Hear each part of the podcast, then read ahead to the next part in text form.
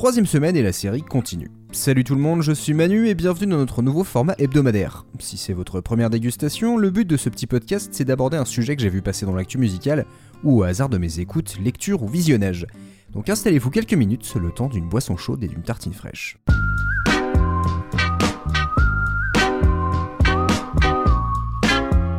Après l'histoire du Umex et la nouvelle politique de Spotify, je vous ai trouvé un truc un peu plus amusant. J'aime beaucoup les histoires d'instruments et d'évolution technologique dans la musique. C'est très souvent surprenant, parfois involontaire, et deux inventions proches peuvent accéder à la postérité ou tomber dans l'oubli.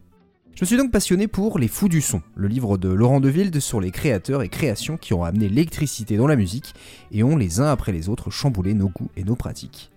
Et c'est en parcourant la page 142 que j'ai découvert le sujet du jour, le terpsitone un instrument qui se joue en dansant. Retour dans les années 1920 avec le fameux Léon Thérémine. Et s'il n'est pas fameux pour vous, c'est une des personnes les plus influentes dans la compréhension du son synthétique et donc dans la musique électronique. Lev Termen, de son vrai nom, c'est l'ingénieur russe qui, en étudiant les ondes radio et en constatant que le corps humain brouille la réception, se dit qu'il faudra utiliser ce défaut, le maîtriser pour créer autre chose. D'un point de vue pratique, il va d'abord être à l'origine de l'alarme anti-intrusion, mais d'un point de vue artistique, Léon le violoncelliste va vouloir trouver un moyen de jouer avec le son. Il fabrique une boîte avec deux oscillateurs, une antenne horizontale à gauche et une autre verticale à droite, et voici l'objet qui va faire le tour du monde, le Thermenvox, vite rebaptisé Theremin. Le principe c'est qu'en déplaçant ses mains dans l'air, plus ou moins proche des antennes, on modifie le signal sonore, la main gauche pour le volume, la droite pour la hauteur de ton.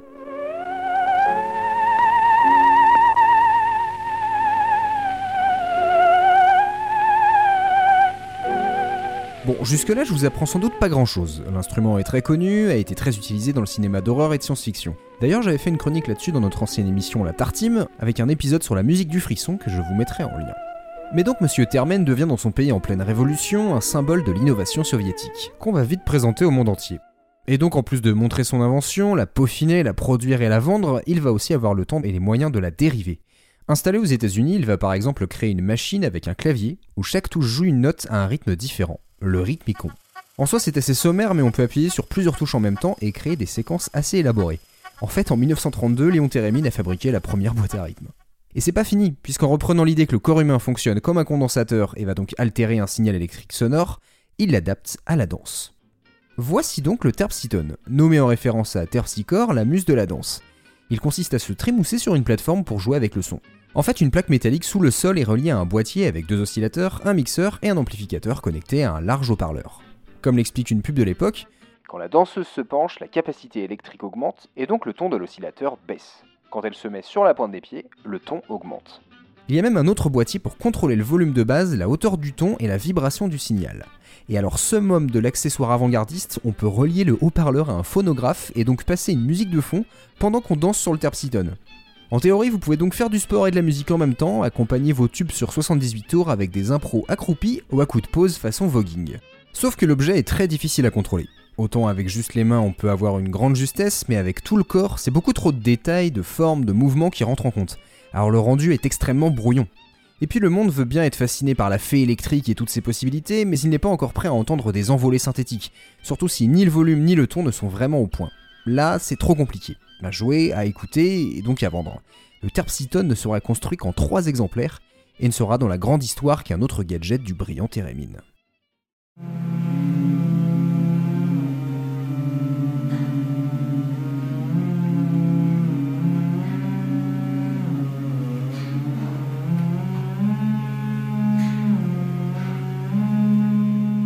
Venez d'entendre une captation d'une performance sur Terpsitone que j'ai découvert grâce au blog La Boîte Verte. Elle a été réalisée en 2013 lors d'un événement en Suisse sur ce qui serait le seul exemplaire existant.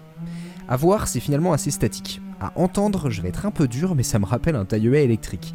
Un son continu, vrombissant, instable, qui sonne souvent faux. La propriétaire de cet unique instrument est Lydia Kavina, joueuse de Térémine, et il a été fabriqué pour elle par Térémine lui-même en 1978. Et dans une interview, elle estime que c'est plutôt une démonstration de l'effet, que le terpsitone aurait besoin d'être plus développé, et elle n'a pas non plus d'enregistrement de l'instrument. On pourrait s'arrêter là, mais je me suis quand même demandé si le concept du terpsitone n'aurait pas pu être sauvé par les avancées technologiques et culturelles. Un instrument sur lequel on danse, compte tenu des évolutions dans la capture de mouvement, avec l'application dans les jeux vidéo musicaux par exemple, et globalement des styles de danse et de chorégraphie depuis un siècle, il y a moyen de relancer la machine, un peu. Voici donc le Terpsiton numérique, un projet lancé à l'université de Singapour en 2021. L'idée de pouvoir adapter le principe du Terpsiton avec des logiciels inédits. En l'occurrence, l'étudiant Lee Jeren l'a fait avec le Kinect, le périphérique de la Xbox.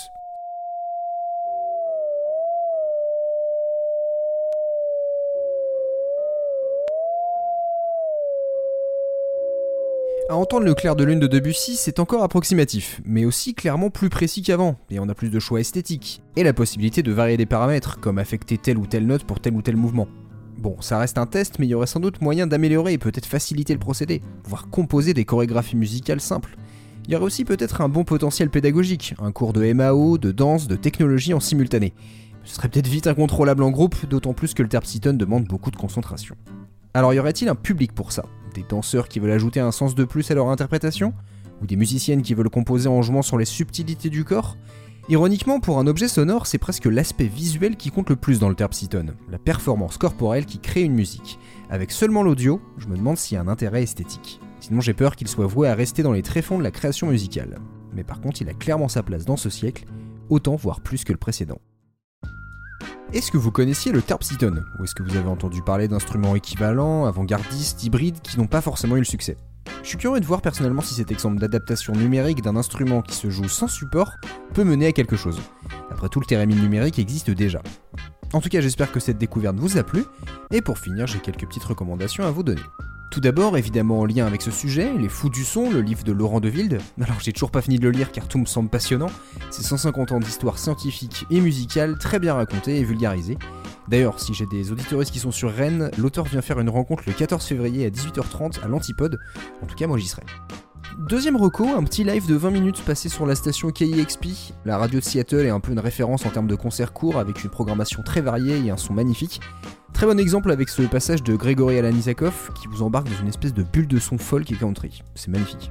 Et enfin, un très bon papier d'Angèle Châtelier sur Slate.fr sur le rôle des souffleurs dans les concerts pour aider le public malvoyant. Et ça soulève des questions sur la description sonore et l'accès à la culture. Comme d'hab, je vous ai mis les liens dans la description pour les recos et sur le sujet du jour. Merci d'avoir écouté cette troisième boisson chaude, n'hésitez pas à me dire si le format vous plaît et à le partager autour de vous. Venez parler de l'épisode et du podcast sur les réseaux, Instagram, Threads, Blue Sky, Facebook ou sur notre serveur Discord. Et comme toujours, si vous écoutez et appréciez notre travail, vous pouvez nous soutenir avec un abonnement dès 2 euros par mois sur notre page Patreon. Bonne journée et on se retrouve la semaine prochaine. Salut